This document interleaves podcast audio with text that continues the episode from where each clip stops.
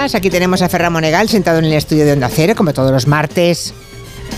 Cuando no estamos de viaje, buenas tardes. Muy buenas tardes. Y mm, para los que creen que puede ser un antiguo en materia de gustos musicales, porque siempre nos pone canciones de hace 60 o 70 años, está muy en la pomada tecnológica, por lo que veo, señor Monegal, porque creo que se ha puesto al día con el tema ah, tecnológico del momento, que es el chat GPT.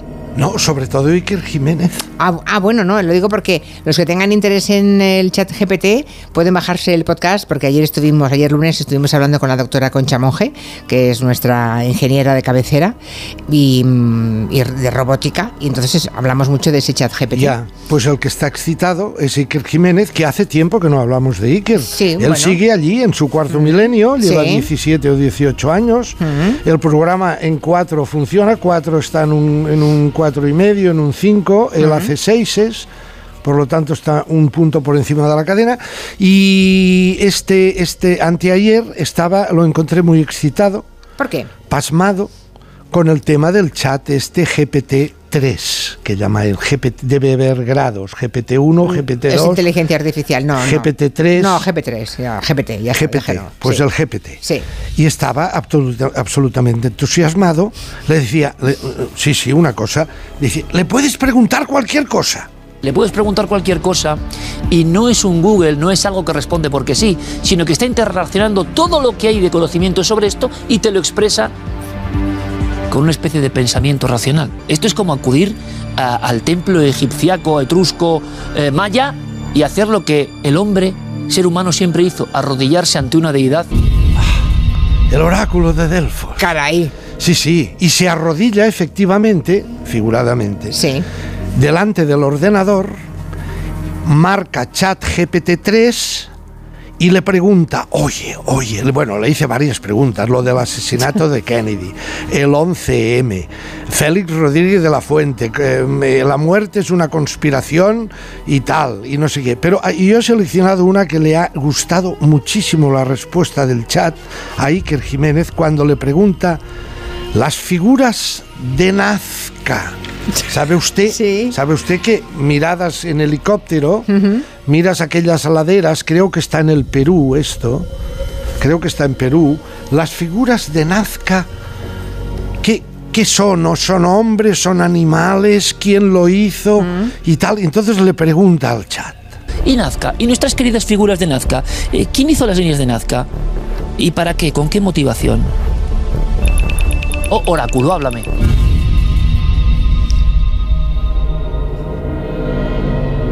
Qué contesta, por cierto, de las figuras de Perú? Y entonces escucha, eh, le he sacado solo... A, a ver, este, este sistema, yo no sé lo que le habrá dicho su asesora, La doctora Monge. la doctora Monge. Bueno, es un buscador, sí, que, Exacto. que tiene 150 mil millones de palabras, y de palabras. documentos. Bueno, claro. Es decir, una enciclopedia. Es una Wikipedia a lo Sí. loco, a lo grande. A lo grande, sí. A lo grande, en donde. Responde, sí. Es decir, nada de lo que dice, lo digo para tranquilizar a Iker Jiménez, nada de lo que dice el chat GP3 no ha sido. O todo lo que dice el chat GP GPT-3 ha sido previamente escrito por un humano. Es decir, él no inventa nada. Lo que puede hacer es equivocarse. ¿Sabe usted que últimamente se encontró, le hicieron una pregunta sobre Hitler y dijo que era un tío cojonudo y estupendo y no sé qué? ¿no? Sí, hice una prueba con él en una Es- universidad para ver si le Creo que, que sí. se le cruzaron los cables. No es que alguien lo haya escrito, es que sí, pero él puede crear textos y canciones. No, no crea. Sí, sí que crea, sí. Crea textos, te puede crear textos, Pero canciones. a partir de algo que ya ha escrito previamente el Sí, ser humano. Sí, pero bueno, si tiene todas las normas ortográficas, gramaticales Sí, y palabras mezcla para palabras, expresar. mezcla palabras que ya están en la red porque alguien las ha entrado en la Usted le red. puede pedir que le escriba una crítica para publicar en el periódico, por ejemplo. Sí, Usted le da los conceptos y se la escribe. Dios me libre. Bueno, Sí. pero podría usted hacerlo y se lo haría. Bien, eh, respuesta sobre Nazca, del, Sí. además creo que eh, hay una voz sintetizada eh, Sí. con- en tono femenino que, que- que va de- respondiendo. Le digo el resumen sobre las figuras de Nazca que dice el chat, el chat GP3 GP7. A pesar de que las figuras de Nazca han sido estudiadas y admiradas durante siglos, su propósito exacto sigue siendo un misterio. Misteri, misteri. Eh, me gustas, sí. La eh, entusiasmado. creo que la voz la han puesto ellos, ¿eh? No es la voz Ah, de- no es la voz del, chat. No, no, no, no, no, creo que no. Bueno, pues eh, nada, un misterio. Es decir, Pruébelo usted en casa, hombre, pruébelo un día. Ya lo he probado. Ah, no le ha gustado. Le he puesto Julia Otero. Oiga, no, también eh, la, Sí. la doctora Concha Monge pidió una poesía sobre este programa y le salió unos ripios un poco mm, vulgares. Bueno, Vulgar. vulgares, Yo le puse. ¿qué es lo que te da? Primero va la que pero lo hace a una velocidad casi de la luz. Ya. Eso sí, es muy rápido. Claro. Tú le preguntas Julia Otero. Entonces empieza siempre. Las primeras cinco o seis líneas son, va a la Wikipedia rápidamente y saca un extracto. Ya, ya, ya. Julia Otero nació en Monforte de Lemos, es una estimada y reputadísima artista de televisión y de la radio. Ya está, y tal vale. y tal. Y entonces eh, añade, si tú le preguntas eh, de qué color tiene los ojos, pues no es exactamente un color definido por- Ya. Porque no, no, esto no se ha publicado. a veces no se ha publicado el color de sus ojos. A veces responde que no tiene suficiente información. Pero bueno. Exacto. Bueno, veo Entonces- que no le ha interesado especialmente. Pero eh, tranquilizo a, a mi querido Iker Jiménez Vale. de que todo lo que dice el chat ha sido previamente escrito por alguien. Lo único que hace él es mezclarlo. Sacar de allí y de aquí. Bueno, la inteligencia artificial es algo más que eso, ¿eh? pero bueno, ya, ya entiendo por dónde va usted. Pero no, no, tiene imaginación. Sí, no, imaginación no, no tiene No sentimientos tiene. humanos, ni no. Pero no, no, ni imaginación. Pero por, crea, lo tan- pero por- puede crear. por lo tanto, no puede crear. Sí que puede crear. Usted le dice, hágame un dibujo de un señor eh, bajito, ah, con ojos azules, que esté sentado, tumbado frente al mar, viendo una puesta de sol, y se lo hace. No, Sí. busca a todos los pintores que han, que No, han no, no. dibujado a un señor bajito delante del Hombre, mar. si además usted le dice de estilo picasiano, de estilo Mondrian, Mondrian, Mondrian, Mondrianesco. eso, pues se lo hará, pero si no, no. Es tremendo no tener imaginación. Se lo digo yo. Mire, tengo un amigo, Sí, un buen escritor de novelas, y yo soy incapaz de escribir una novela, pero eh, tengo un amigo que es un buen escritor de novelas, que me lo encontré el otro día y me dijo, llevo tres años eh, que me falla la imaginación, no encuentro tema para escribir. ¿no? Entonces yo le he recomendado, mira la tele. como sistema para encontrar. Sí, Vale, bueno, está se bien. encue- hay reductos en la tele Mm. en donde yo a veces tomo nota en mi cuaderno y digo, mira, si fuera escritor este sería un tema.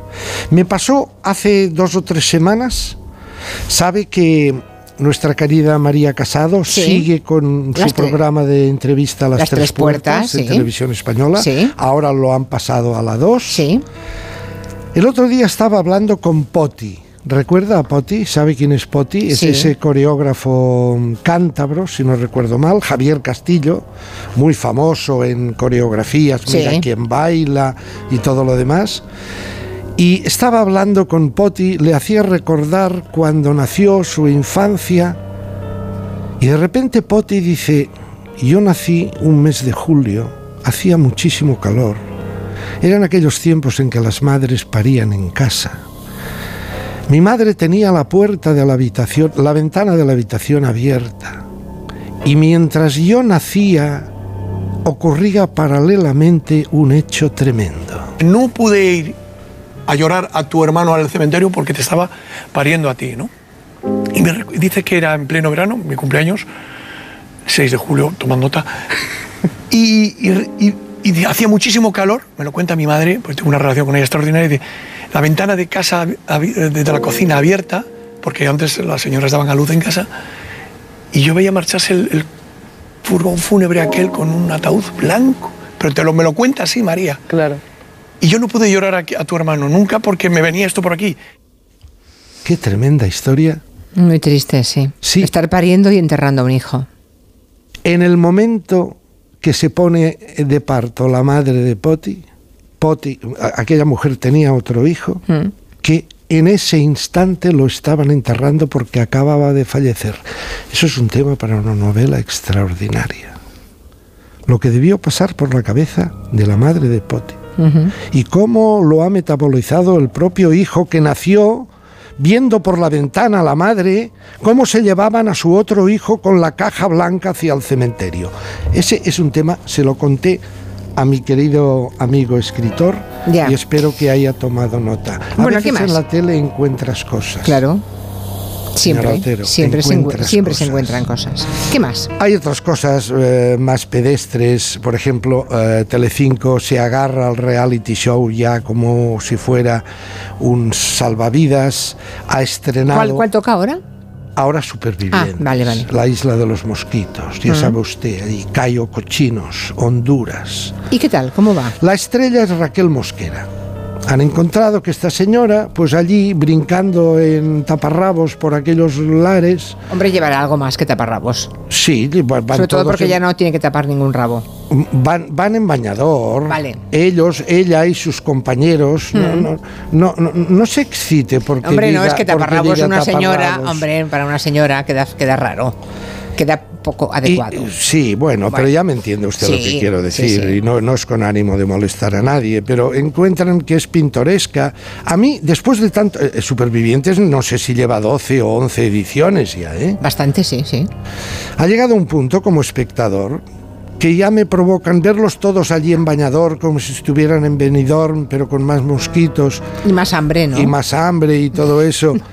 Llega un punto que me provocan un ternurismo Ya. friki, si ya, quiere ya, usted, Les da, friki. les da un poco de cosa, les da un poco de pena a la gente como lo pasa. No, No. Me, me- me producen Vale. eso, una ternura. En el fondo es, es uno de los, de los más ingenuos, ¿no? Siempre tienen preparada alguna cosa.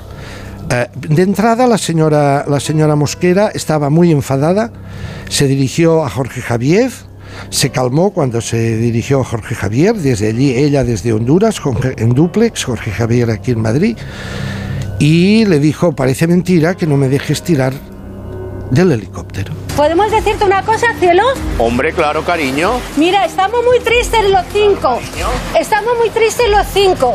Porque pensábamos que nos íbamos a tirar del heli- helicóptero igual que todos los demás supervivientes. Sí. ¿Vale? Y entonces, sinceramente, para nuestros familiares, todas las personas que hay allí, que nos gusta, les gustaría mucho vernos Raquel, tirarnos, nos hemos quedado muy desilusionados.